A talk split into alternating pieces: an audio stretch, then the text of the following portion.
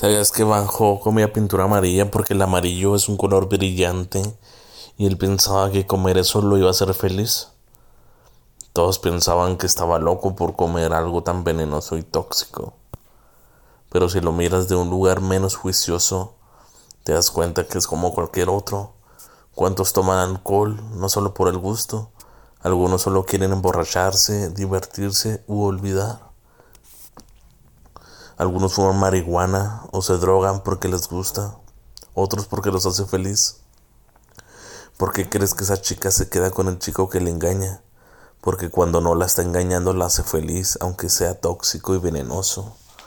La realidad es que estamos todos desesperados, buscando una forma de ser felices, aunque no sea bueno para nosotros. Y así vamos por la vida buscando nuestra pintura amarilla. Pero solo una pintura con tintes rojos llenos de dolor y lleno de amor llegó. Jesús vino a darte vida y vida en abundancia.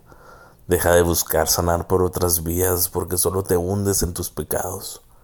Los seres humanos te rechazan, te juzgan y te atacan pero Dios muestra su amor, misericordia para ti.